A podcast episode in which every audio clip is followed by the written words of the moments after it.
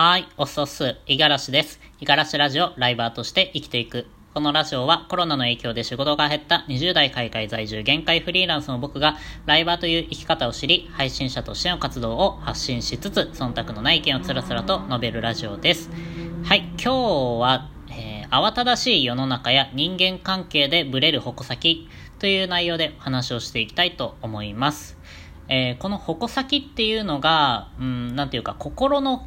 ね、えー、矛先ですね。えー、好奇心であったりとか、えー、疑問とか、あの、なんでみたいなところの矛先を結構、まあ、今のね、えー、忙しい現代人は、とかく、なんか、他のものに、えー、ずらしてるんじゃないかななんて思ってるんですが、まあ、えっと、今日お話しするところっていうのは、えっと、まあ僕の考え方というか、こうありたいっていう価値観みたいなところですね。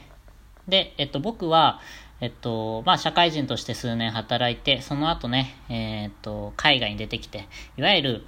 まあ今2年経ってるんですけれども、日本のレールをね、えー、外れてしまった、ドロップアウトしてしまった人間なんですね。で、えっと、まあ、こういう話をね、結構普段から青臭い話でいろいろとね、えー、意見を言っているんですけれども、まあ僕がね、やっぱり日本の、えー、レールから外れてしまった時っていうのは、とかく、なんというか、モラトリアムというか、いろいろ考えていて、どうやって生きていったらいいんだろうとか、あのー、どういう仕事に就けばいいんだろうとか、そもそも、ね、なんで生きてるんだろうみたいな。ね、えー、時間があるとね、生地いろいろね、えー、どうでもいいことを考えてしまいがちだったんですけれども、まあ、そういうモラトリアムなね、えー、時代だったんですね。結構ね、多分今、あのー、日本のね、えー、若い人たちっていうのは結構そういう人が多いんじゃないかなと思っていて、まあそんな中でね、日本のレールが外れた男が、えー、どういう今考え方を持っているのかみたいなところが参考になればいいかななんて思っています。で、えっ、と、まあ、結論として、えー、僕はね、えー、これから、まあ、生きていく上で、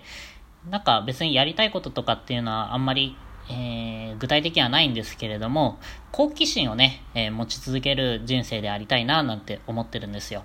うん。どうしてもね、あのー、大人になるにつれて、好奇心っていうのはすごい薄れていくなっていうふうに思っているんですが、誰しもやっぱり子供の頃、えー、幼い頃、幼少期っていうのは、ねえねえどうして犬って尻尾を振るのとか、どうして、えー、雨が降っちゃうのとか、どうしてお腹がすくのとか、とにかくね、あの、いろんな質問して、周囲のね、親とか、えー、大人を困らせたんじゃないですかね。いつしかね、僕たちはそういう、あの、疑問っていうのを忘れてしまって、気づけばなんかそういう質問するのは恥ずかしいとか、あの、なんでそんなも知らないのみたいなところから、あの、疑問をね、どんどん持つのを忘れてしまうんじゃないかななんて思ってるんですね。で、でもまあ、そうだったとしても、あの、僕は、えー、まあ、毎日ね、えー、新しくありたいなって思っていて、えー、毎日生きてる中で思う疑問とか、えー、大人になれば自分で調べることもできるし、調べてわからないものっていうのは行動してね、え自分で、え経験することもできるし、そういうものを、あの忘れないようなね、え人生を送っていきたいななんて思ってるんですよ。まあそういう意味合いでね、こういうやったことのないラジオ配信であったりとか、今ライバーとしてね、えー、活動しているんですけれども、えー、そういうのも一切未経験ですし、それでも、あのー興味があるというか、え、どういうものだろうみたいな、え、好奇心から始めてみたんですね。こういうね、え、好奇心をどんどん続けていきたいななんて思ってるんですよ。で、なんかね、割と、あのそういう考え方になるためには、心の矛先っていうのを結構自分に向けないと。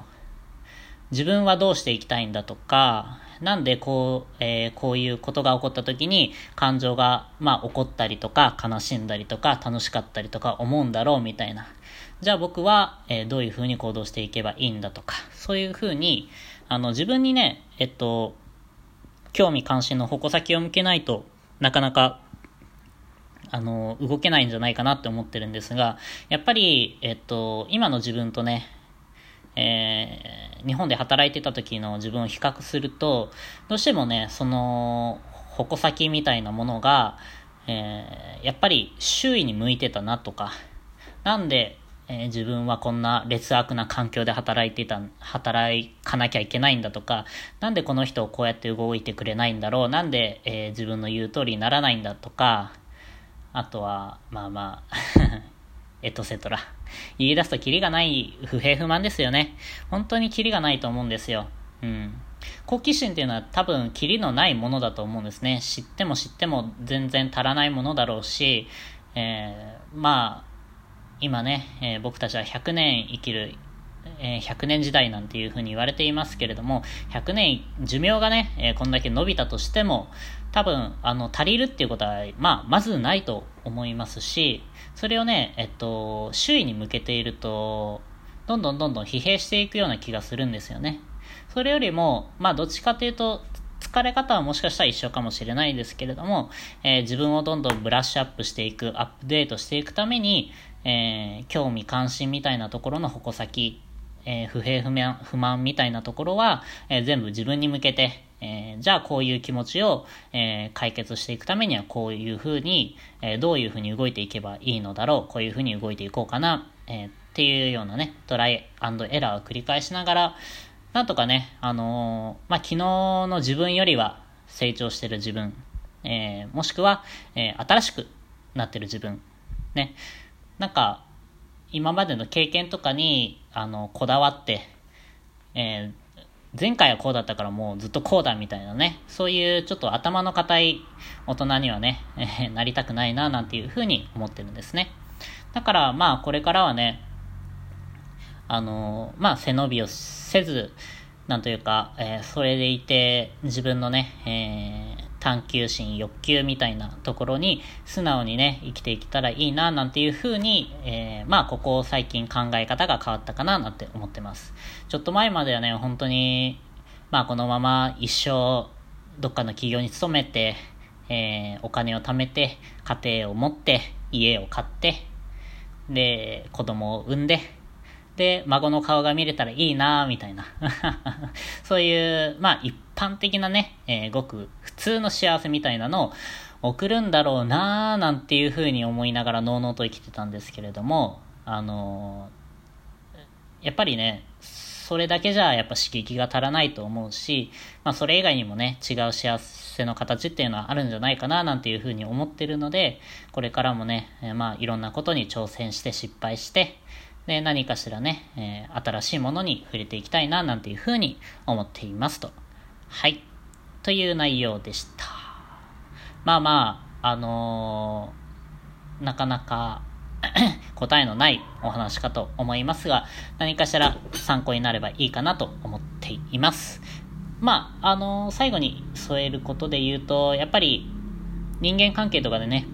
あの、悩んでる人とかっていうのは、まあ一度ちょっと自分に振り返ってみて、自分にちょっと、あのー、他人に向けてたね、矛先とかを自分に変えてみて、えー、少し考えてみる時間とか、こういうのね、あの、仕事中にやっちゃうと結構辛くなるんですけれども、やっぱり、えー、時間のある時、休みの日だったりとか、まあ土日で何も、あの、ダラダラしてるような、あの、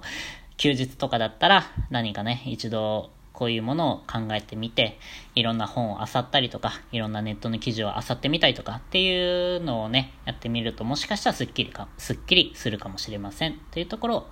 よかったら一言添えておきます。はい。ということでね、今日は以上です。また、えー、明日会いましょう。ではでは。